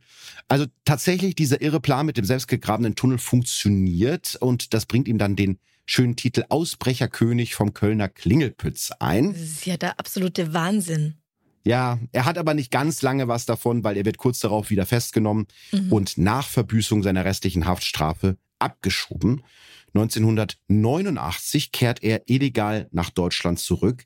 Dieses Mal plant der damals 36-Jährige gemeinsam mit zwei Komplizen die Landeszentralbank in Wuppertal-Elberfeld zu überfallen. Hm. Das heißt, es war nicht das erste Mal, dass es auf so eine Schon Bank. Eine LZB. Ja, dafür wollen die drei von einem Abwasserkanal am Mirkerbach einen Tunnel in die Bank graben. Also auch da ja. haben wir wieder Tunnelgraben. Kann das. Tunnelmotiv mh, scheint aus. irgendwie sein Ding zu sein. Allerdings mhm. werden sie dabei von der Polizei erwischt und festgenommen. Adnan Hocic, der sich zu diesem Zeitpunkt illegal in Deutschland aufhält, wird wegen Verabredung zu einem Verbrechen zu vier Jahren und drei Monaten Haft verurteilt. Und wieder versucht er aus dem Gefängnis abzuhauen, dieses Mal mit einer Strickleiter aus der JVA Werl. Und wieder wird er erwischt und muss zurück in den Knast. Im November 1999 hat Adnan Hocic dann seine Haft abgesessen und wird zum zweiten Mal in seine Heimat abgeschoben. Doch nur einen Monat später ist der Schwerverbrecher wieder in Deutschland und will das zu Ende bringen, was er zehn Jahre vorher schon mal erfolglos versucht hat. Ein Überfall auf eine Filiale der Landeszentralbank, und zwar dieses Mal in Aachen. Die Polizei beschreibt den Mann, der für eine der längsten Geiselnahmen der deutschen Geschichte verantwortlich ist, als sehr zielstrebig und stressresistent. Der Täter hat eiskalt geplant, eiskalt gehandelt und eiskalt umgesetzt. So eine Täterpersönlichkeit habe ich selten erlebt, erinnert sich der damalige Kommandoführer des SEK später in einem Interview. Und ich möchte an der Stelle sagen, zum Glück sind solche Täterpersönlichkeiten eher selten, weil mhm. stell dir vor, da gibt's noch viel mehr von. Und Rudolf Becker, wir hatten den ja mal so kurzfristig eventuell unter Verdacht, mhm. dass er mit ihm zusammen unter einer Decke steckt. Ist da was Wahres dran oder absoluter Blödsinn? Nee, da ist nichts Wahres dran. Die Ermittler mhm. sind sich sehr schnell sicher, dass Becker einfach sehr gut, sehr mutig und sehr abgeklärt mhm. gehandelt hat während der gesamten Geiselnahme. Danach wird Becker von der Polizei öffentlich für seinen seltenen Mut und seine Fürsorge für seine Kollegen gewürdigt. Mhm. Einer der Einsatzleiter sagt Jahre später über Rudolf Becker, ich habe selten einen Menschen gesehen, dem ich so viel Respekt zolle wie dem Herrn Becker. Der hat so eine Fürsorge für seine Angestellten. Auch Chefverhandler Helmut Neuhaus lobt Rudolf Becker dafür, dass er fast nie die Fassung verloren hat, auch wenn er zwischendurch der Verzweiflung sehr nah war. Und das, also mhm. da ging es ja die ganze Zeit um sein Leben. Und dafür, ja. ja, bis am Ende war er dann ein bisschen bockig, sag ich jetzt mal, wo er gesagt hat, das ist mir jetzt auch ja, egal. Auch in Ordnung, ja. Absolut in Ordnung, mhm. ja, ja. Aber das ist schon krass, wenn man sich das anguckt, unter welchem Druck, unter welchen körperlichen Schmerzen, unter der Müdigkeit, die ganze Zeit in ja, Lebensgefahr. Dass er das geschafft hat. Ja, absolut. Ich bin natürlich keine ausgebildete Psychologin oder irgendwas, aber ich könnte mir vorstellen, dass es da eine Dissoziation gab. Kennst du vielleicht manchmal das Gefühl, dass man, dass es jetzt alles gar nicht wirklich ist? Ja. Und sowas kann Extreme helfen, durch gefährliche und stressige Situationen zu kommen. Das Gehirn hat ganz viele Möglichkeiten, mit solchen Situationen und Ja. traumatischen Erlebnissen umzugehen, äh, oft ohne, dass wir es kontrollieren können. Ja, das, Genau, das ist so. Ja. Genau. Ja. Weißt du vielleicht, wie es den Opfern von damals heute geht? Was aus denen noch geworden ist? Also man muss sagen, das ist ein Fall, wo es sowieso nur sehr wenige Informationen zu gibt und Mhm. auch über die Opfer und was aus ihnen geworden ist, ist nur relativ wenig bekannt. Alle betroffenen Mitarbeiter der Firma Schäfer haben direkt nach Weihnachten vom obersten Boss der Firma einen Therapeuten angeboten bekommen, was viele von ihnen auch genutzt haben. Also dafür erstmal Props, Mhm. das ist nicht selbstverständlich. Mhm. Pfarrer Erich erzählt in einem Zeitungsinterview einen Monat nach der Tat, dass er immer noch unter Schlafstörungen und Todesangst leidet. Zu diesem Zeitpunkt lässt er sich stationär behandeln. Ja, gute Entscheidung. Absolut äh, gute und richtige Entscheidung. Mhm. Wobei man eben auch sagen muss, dass das immer sehr im Sinne des Einzelnen liegt. Also ich bin ja schon jemand, der, Ja. der ein Verfechter davon ist, sich Hilfe zu suchen, aber es ist auch nicht für jeden was so. Das muss man vielleicht auch mal sagen. Aber es kann eben sehr, sehr, sehr, sehr gut helfen. Ja. Einige der Kollegen von der Firma, also jetzt nicht die, die direkt von der Entführung betroffen waren, aber die das halt vor Ort mitbekommen haben, Mhm. sind noch Jahre danach in Therapie und alle haben die Firma Schäfer Security kurz nach der Tat verlassen. Auch irgendwie nachvollziehbar. Mhm. Auch nachvollziehbar, ja. Mittlerweile ist die Geiselnahme von Aachen, die längste Geiselnahme, die es in Deutschland je gegeben hat, ziemlich in Vergessenheit geraten.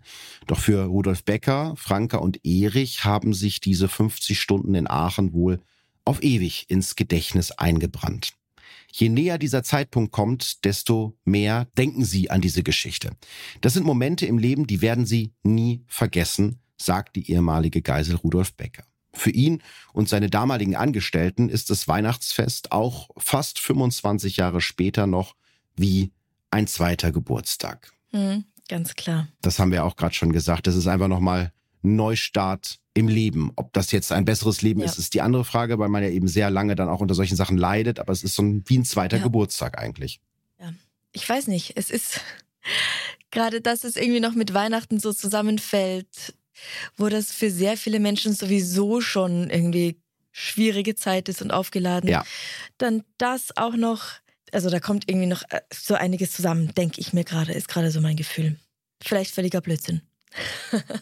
Ja, ich finde, das, das, das zeigt auch wieder, was wir schon öfter im Podcast hatten, dass es eben auch Opfer gibt, die jetzt äußerlich gesehen vielleicht nicht verletzt sind, wobei das ja in Mhm. dem Fall gar nicht richtig zutrifft. Also zumindest der Erich war ja schwer verletzt, die Franka auch ein bisschen. Aber dass es eben Verletzungen gibt, die man nicht sehen kann und Ja. die einen noch viel länger beschäftigen können. Und eben weil man Mhm. die nicht sehen kann, macht es das auch so schwer, das anderen Leuten zu erklären. Weil wenn du Ja. ein gebrochenes Bein hast, was eingegipst ist, wird jeder sagen, soll ich dir helfen? Soll ich dir gerade mit der Ja. Treppe helfen, mit den Krücken, wie auch immer. Aber seelische Verletzungen sieht man nicht. Und das, Mhm. äh, finde ich, muss man auch immer wieder deutlich sagen, um da auch, ja, weiß ich nicht, ein bisschen dafür zu werben, dass der, der Umgang mit diesen seelischen Verletzungen und auch seelischen Erkrankungen einfach besser werden muss. Ich glaube, da sind wir uns beide sehr einig. Bin absolut bei dir und es hat mich sehr überrascht, dass der Chef den allen irgendwie Therapie angeboten hat. Weil ich habe das Gefühl, es wird immer besser, also man kann immer Mhm. offener darüber sprechen, was wir auch beide in unseren Podcasts ja durchaus machen. Aber 1999, das ist jetzt äh, 24 Jahre her, sowas. Ja. 25. Ja, ja, das ist also für die damalige Zeit fast schon revolutionär gewesen, ja. Ja, ja. Natürlich 99 auch schon weitaus besser als in den 70ern. Aber Klar. also wir bewegen uns so langsam immer weiter dahin, dass es in Ordnung ist, da offen drüber zu sprechen. Aber also vor 25 Jahren, hm, nee, hat mich überrascht, dass es da dieses Angebot gab und dass es ja fast alle genutzt haben. Also finde ich echt super. Es kann so viel helfen, drüber zu reden, was passiert, was gerade im Leben passiert. Du musst ja nicht mal einen Knall haben, sagen wir mal so, ganz flapsig, um sowas zu machen. Also um, es, es hilft einfach, ja.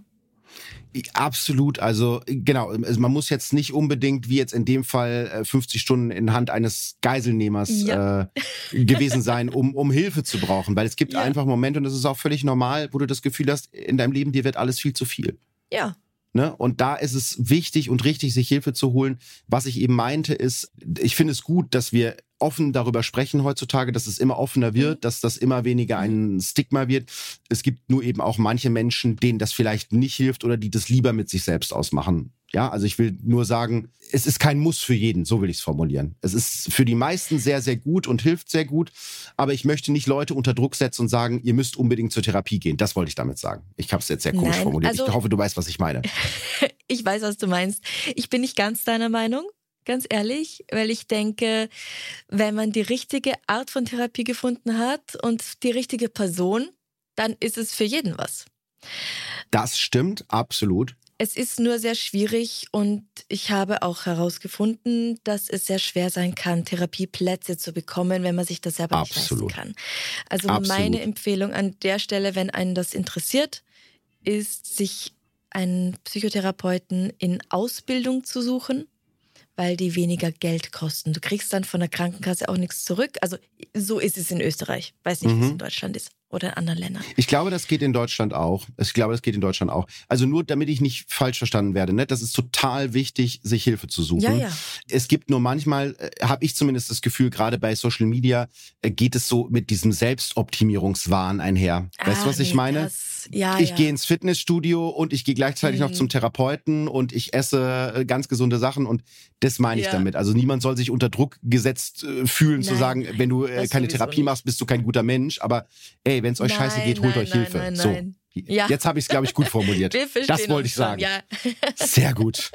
Vielleicht äh, zum, zum Abschluss dieses, dieses schweren Themas und dieser ja doch schweren Folge auch nochmal was Schönes mhm. zum Abschluss. Sollte man mal im Podcast ja. machen, so eine Rubrik. Was Schönes zum Abschluss. Ist eine gute Idee, oder? eine voll gute Idee. Mhm. Voll die gute Idee. Ich wollte dich fragen, ob wir uns eigentlich nächstes Jahr in Wien sehen. Es ist jetzt tatsächlich noch ein Jahr hin. Ja. Ich hoffe, du hast es dir schon in den Kalender eingetragen. Der 1. Februar 2025 in Wien. Mhm. Verbrechen von dem an live. Die Ohrenzeugentour. Kommst du? Ja, ganz dick mit Kuli habe ich das schon eingetragen. Sehr gut. Und ich freue mich dich wieder zu sehen, weil ich dachte, gut, wir wissen ja noch gar nicht, ob wir uns vielleicht vorher irgendwo sehen. Das wäre natürlich auch schön. Ich hoffe, dass wir uns noch vorher mal sehen, aber sonst, oh Gott, das klingt so ganz schrecklich hin. erwachsen. Wir sehen uns in einem Jahr. Das ist ja furchtbar. aber ja, ich freue mich wahnsinnig auf Wien und natürlich auch auf die anderen äh, Tourtermine. Aber was ich über Wien schon weiß, weil ich bin im Globe, da war mhm. ich ja mhm. letztes Mal schon, das ja, hat einfach den besten Backstage-Bereich. Haben großartig. die dir nicht irgendwie angeboten, dir die M&Ms nach Farben zu sortieren oder sowas? Ja, auch das. Aber das haben die mir nicht angeboten, das verlange ich, weil sonst trete ich nicht auf. äh, M&Ms nach Farben sortiert und Hundewelpen in der Garderobe natürlich. Natürlich. Ich war doch, äh, du erinnerst dich, du warst ja auch äh, mit Backstage. Ich war mit meiner Mama in mhm. Wien, weil wir das mit einem Kurzurlaub mhm. verbunden haben beim letzten Mal. Und sie hatte einen eigenen Backstage-Betreuer, der sich nur um ihr Wohlergehen gekümmert hat. Und ja. komischerweise will meine Mutter seitdem immer mit mir auf Tour gehen. Weil sie denkt, es ist immer so. Mama, es ist nicht immer so. Es ist nur im Globe in Wien. Äh, oder vor allem im Globe in Wien ist es so schön. Nicht jeder Backstage-Bereich ist so schön. Davon kannst du wahrscheinlich auch ein Lied singen. Ja, ja. Ne? Aber man macht immer das Beste draus. Man macht immer das Beste draus. Also wir sehen uns aller spätestens am, oh Gott, nein, wir sehen uns vorher. Aber dann sehen wir uns auch ja.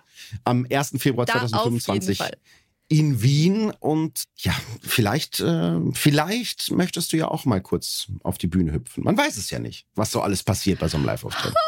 Du, ich werde mal drüber schlafen und es sich dann wissen lassen. Du hast ja noch ein Jahr Zeit, um es dir zu überlegen. Und äh, falls sich jetzt irgendwer wundert, warum das so lange dauert, es ist tatsächlich wirklich schwierig, eine Tour zu planen. Es lag aber gar nicht so sehr an Wien, sondern an München. Da bin ich am 2. Mhm. Februar. Und das feine, das feine München hatte keine Lokalitäten frei für mich. Deswegen müssen wir ins Jahr 2025 gehen. Aber Vorfreude ist ja die schönste Freude. Ja, absolut. Und das heißt ja auch für dich, dass du einfach sehr gechillt jetzt das alles vorbereiten kannst. Ja, ich habe noch gar keine Ahnung, was ich auf der Bühne mache, aber ja, ich werde mir mal so langsam Gedanken machen. Irgendwas ja, wird mir bis dahin ja noch ein Jahr. Ich habe noch ein bisschen Zeit, das stimmt. Vielen, vielen Dank, dass du mit mir durch diese 50-stündige Geiselnahme durchgegangen bist. Mhm. Ein Fall, über den es gar nicht so viele Infos gab, aber ich wollte ihn eben trotzdem erzählen, weil ich das Gefühl hatte, dass man darüber fast gar nichts weiß und dass der wirklich eher so in Vergessenheit geraten ist. Und deswegen mhm. freue ich mich, dass du dir die Zeit genommen hast. Ja, ich danke dir. Es war wahnsinnig spannend und ich freue mich auch, mit dir jetzt in ein weiteres gemeinsames Jahr starten zu können. Oh ja, mit weiteren Folgen nebenan weltweit. Äh, ich kann schon mal sagen, beim nächsten Mal wird's nicht ganz so weit weg. Also für dich und für mich, es mhm. geht in die mhm. Schweiz. Oh, sehr oh. Ja, das wird spannend. Also da hören wir uns spätestens wieder und ja, ich hoffe, wir sehen uns Vielleicht auch mal wieder bei mir, bei Darf es ein bisschen Mord ja, sein. Stimmt, sehr gerne nachdem ich jetzt schon bei dir in deinem anderen Podcast einen Sexarzt gespielt habe. Uh, yes. Im kleinen Gastauftritt. Liebesgeschichte. Ja. Also wir, wir hören uns gegenseitig, einigen wir uns darauf. Auf jeden Fall. Sehr schön. Also hört, äh, darf so ein bisschen mehr Mord sein, hört äh, Liebesgeschichten, sonst noch irgendwas, was den Leuten sagen sollen? Ähm, bleibt Verbrechen von nebenan treu. Auch ganz wichtig. Und kann man, glaube ich, jetzt zu dieser Stelle noch sagen, ein glückliches neues 2024. Können wir auch noch wünschen. Ja! Sehr ja, schön. Auf jeden Fall. Mit viel Liebe und Freude und Gesundheit. Dem schließe ich mich an. Danke, dass du da warst, Franziska. Danke dir. Bis zum nächsten Mal. Bussi, Baba. Tschüss. Verbrechen von nebenan. True Crime aus der Nachbarschaft. Mehr Infos und Fotos zu unseren Fällen findet ihr auf unserer Facebook- und unserer Instagram-Seite.